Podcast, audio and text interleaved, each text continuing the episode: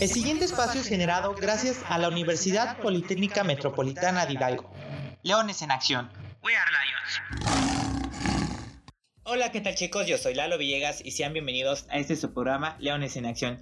Chicos, pues esperemos que se encuentren de la mejor manera ustedes y su familia. Sabemos que poco a poco estamos con este avance de las vacunas, sabemos que hubo estas etapas que vacunaron los de 60, los del sector educativo, los de 30 a 40 y ahorita estamos con los que son menores de 30 y también mayores de 18.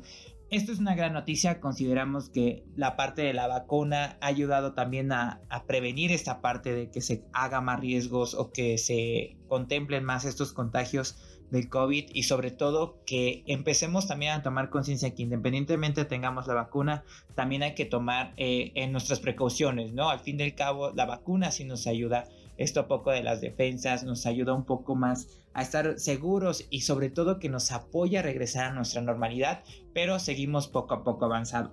Y para que tengamos un poco más sobre el panorama de lo de la vacuna del COVID y sobre todo el tipo de vacuna, quiénes la autorizaron, y esta parte de qué debo de saber antes de vacunarme, está con nosotros la doctora Marisela Sotuyo, que nos va a explicar un poco sobre este tipo de, pues, de información que creo que consideramos importantes dentro de Leones en Acción para que ustedes tengan esta información a primera mano. Y chicos, les agradezco eh, que nos sigan escuchando y también agradezco a la doctora que nos acompañe en el día de hoy con esta información. Y doctora, bienvenido a este su programa y quisiera que nos pudiera contar un poco más sobre esta información de la vacuna, los efectos que puede tener, quiénes la autorizaron y qué tipo de vacunas hay. Gracias, doctora. Vamos a hablar sobre las vacunas contra la COVID-19. El objetivo de la vacunación es disminuir la carga de enfermedad y de funciones ocasionadas por la COVID-19.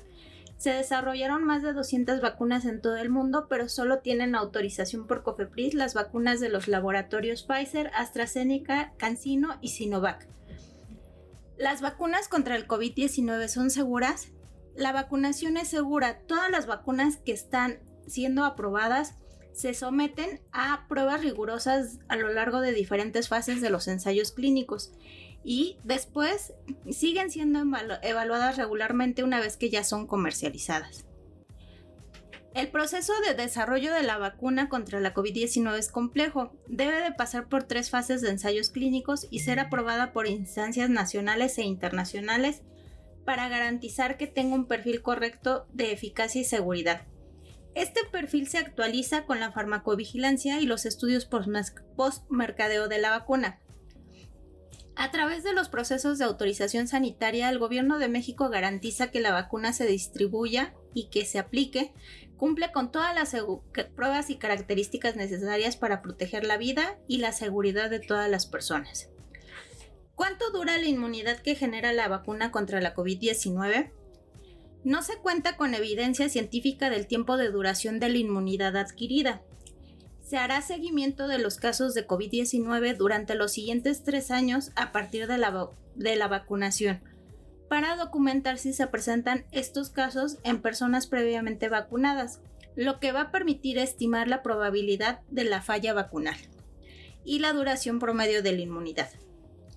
Habrá que vacunarse todos los años contra la COVID-19 por el momento no hay estudios que muestren la necesidad de un refuerzo.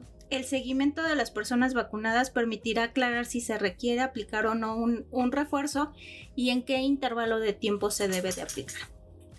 ¿Qué debemos de hacer antes de vacunarme? ¿Realizar algunas medidas o recomendaciones?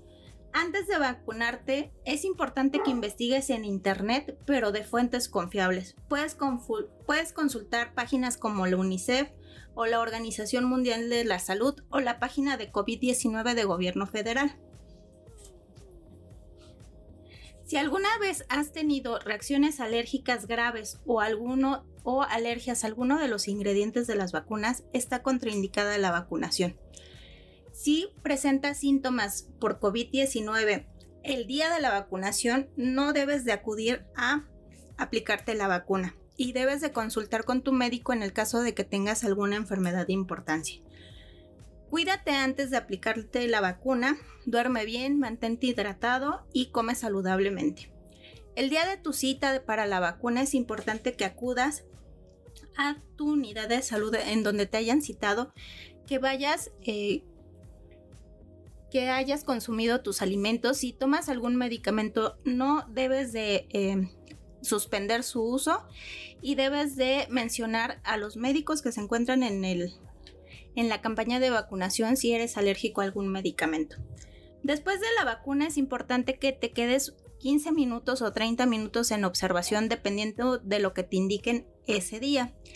Debes de estar preparado para posibles efectos secundarios, pero recuerda que estos solamente duran de 24 a 48 horas posteriores a la vacunación.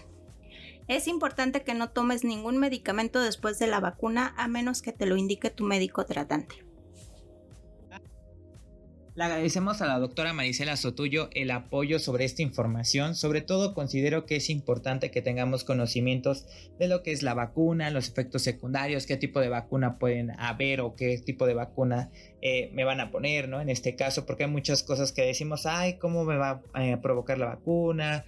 Ya saben que podemos escuchar miles de, comentarios eh, negativos en otro tanto sobre este tipo de vacunas, pero considero que al final del día la vacuna es un grande apoyo para que volvamos a regresar a nuestra normalidad y sobre todo que estemos más protegidos y con nuestras defensas un poco más altas sobre esta enfermedad.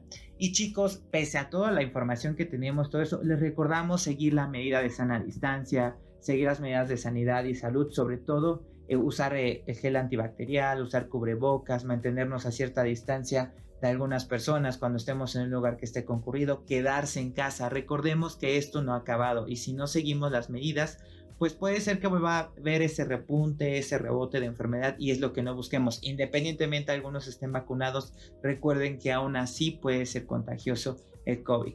Entonces les recomendamos seguir estas recomendaciones y recuerden también como mensaje extra participar en alguna de las convocatorias de UPMH como lo es la voz oficial femenil y masculina.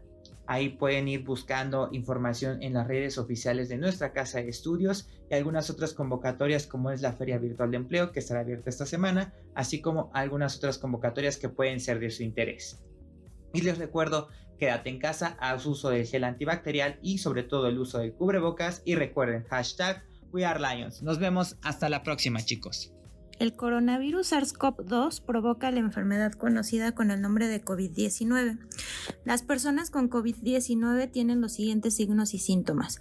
Tos, fiebre, dolor de cabeza y se acompañan de alguno de los siguientes. Dolor o ardor de garganta, ojos rojos, dolor muscular o de articulaciones. En los casos más graves se puede presentar dificultad para respirar o sensación de falta de aire en los pulmones. Hay cosas que podemos hacer para evitar el contagio del COVID-19. Por ejemplo, lavar las manos frecuentemente con agua y jabón por al menos 20 segundos o utilizando solución a base de alcohol al 70%. No tocar tus ojos, nariz o boca si tus manos no están limpias. Cuando tosas o estornudes, tapa la nariz y boca con el ángulo interno del codo o con un pañuelo desechable, el cual deberás de desechar posteriormente en una bolsa y anudarla. Mantener una sana distancia de por lo menos metro y medio y evita acudir a reuniones. Leones en acción. We are lions.